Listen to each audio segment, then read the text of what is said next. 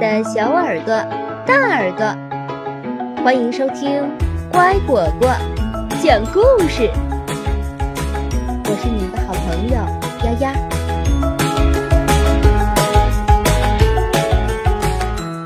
和朋友们一起想办法。嗨，你们好，我是福瑞德先生，请问黑鸡和白鸡？谁更厉害？答案在最后一页。孵不出来的小鸡。今天的天气真冷，农场到处都结了冰。农场主弗瑞德先生这时候刚给奶牛挤完奶。哦，天啊，呃，实在太冷了。弗瑞德一边对牧羊犬帕奇说，一边脱掉靴子，坐在壁炉前烤火。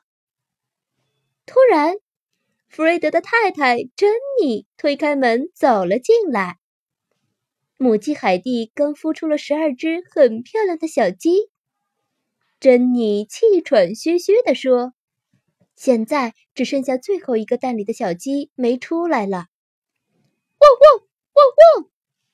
帕帕奇欢呼着，弗瑞德马上穿好靴子，准备出门。这时，帕奇已经跑到鸡妈妈海蒂的家门口，他也想看看最后一个蛋里的小鸡有没有孵出来。鸡舍里，十二只漂亮的小鸡依偎在妈妈身边，而鸡妈妈海蒂还蹲在一只鸡蛋上。耐心的等待第十三只小鸡出生。汪汪，它在干嘛？帕奇问其他围观的动物。哞，嘘，奶牛康妮轻声说：“海蒂正专心孵小鸡呢。”海蒂等啊等啊，其他动物也等啊等啊。可是什么事儿也没发生。哥哥，这儿温度太低了。鸡妈妈海蒂咯咯咯地说：“在这儿待着，宝宝永远不会从蛋里出来。”嘎嘎，来，给这个鸡蛋盖点羽毛试试。鸭子多蒂说：“这些鸭毛总让我又暖和又漂亮。”咩，用我的羊毛吧，小羊莎莉说：“把它垫在肚子下面，一定很舒适。”哞，还可以拿些干草垫着。奶牛康妮说：“这样一下子就会变暖和，小鸡很快就能出来了。”海蒂给第十三个鸡蛋盖上鸭毛，垫上了羊毛。和干草。就在海蒂想舒舒服服的蹲在上面时，弗瑞德哼着小曲儿进来了。复旦日快乐，亲爱的海蒂，祝你复旦日快乐。弗瑞德哼完小曲儿，就坐在海蒂旁边等着。弗瑞德等啊等啊，海蒂等啊等啊，其他动物。也等啊等啊，可是最后一只小鸡还是没孵出来。嗯，鸡舍太冷了，弗瑞德说：“别担心，我有办法。”他高兴地喊着，钻进了储物间。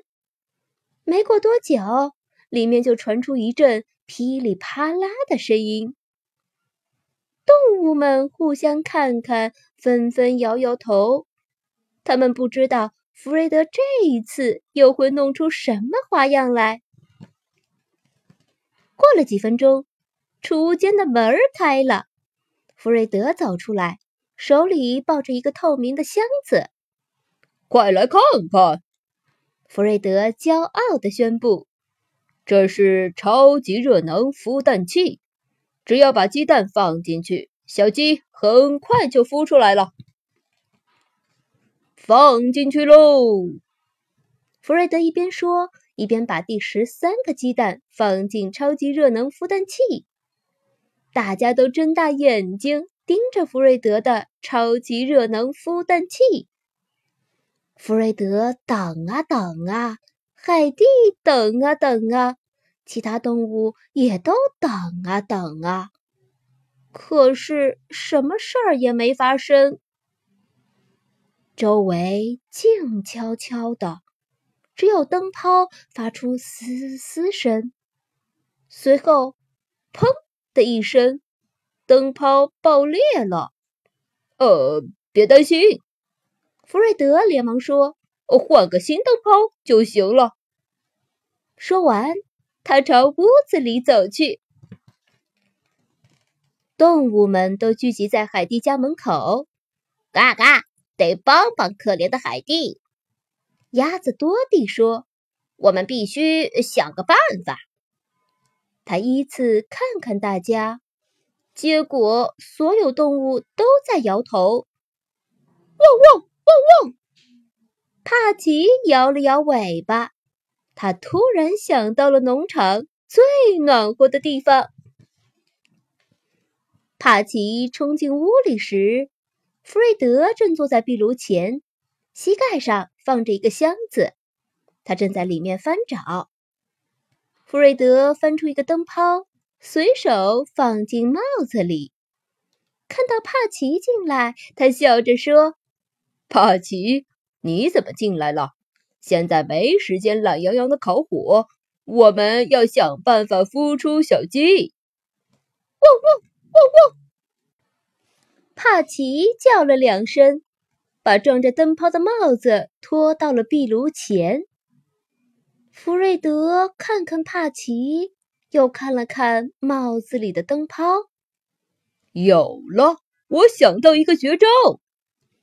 弗瑞德一把抓起帽子，冲出了屋子。弗瑞德用帽子捧着那只鸡蛋，急匆匆地跑回屋子。鸡妈妈海蒂和十二只小鸡跟着他，也走进暖和的屋子。就放在这儿，弗瑞德边说边把帽子和鸡蛋轻轻地放在壁炉前面。大家聚精会神地等着。弗瑞德等啊等啊，海蒂等啊等啊，其他动物也等啊等啊。哥哥，哦天啊，我的天啊！鸡妈妈海蒂咯咯地说：“这个蛋里不会出来小鸡了。”就在这时，啪的一声，鸡蛋裂开了，第十三只小鸡出来了，叽叽叽叽，刚孵出的小鸡欢快地叫着。跳到了弗瑞德的大腿上。这时，珍妮刚好走进来，她笑着说：“ 弗瑞德，看来小鸡把你当成妈妈了。”我早就知道这儿是农场最暖和的地方，一定能孵出小鸡。弗瑞德笑着说：“汪汪汪汪！”帕奇也跟着欢呼。好，故事讲完了，还记得开始的问题吗？黑鸡和白鸡谁更厉害？答案是黑鸡，因为黑鸡会下白蛋，而白鸡不会下黑蛋。哈哈，再见。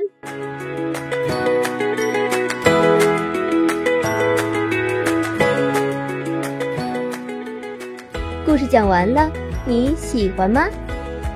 感谢收听今天的故事，更多故事请订阅或收藏“乖果果讲故事”，也可以关注微信公众号“乖果果”收听哦。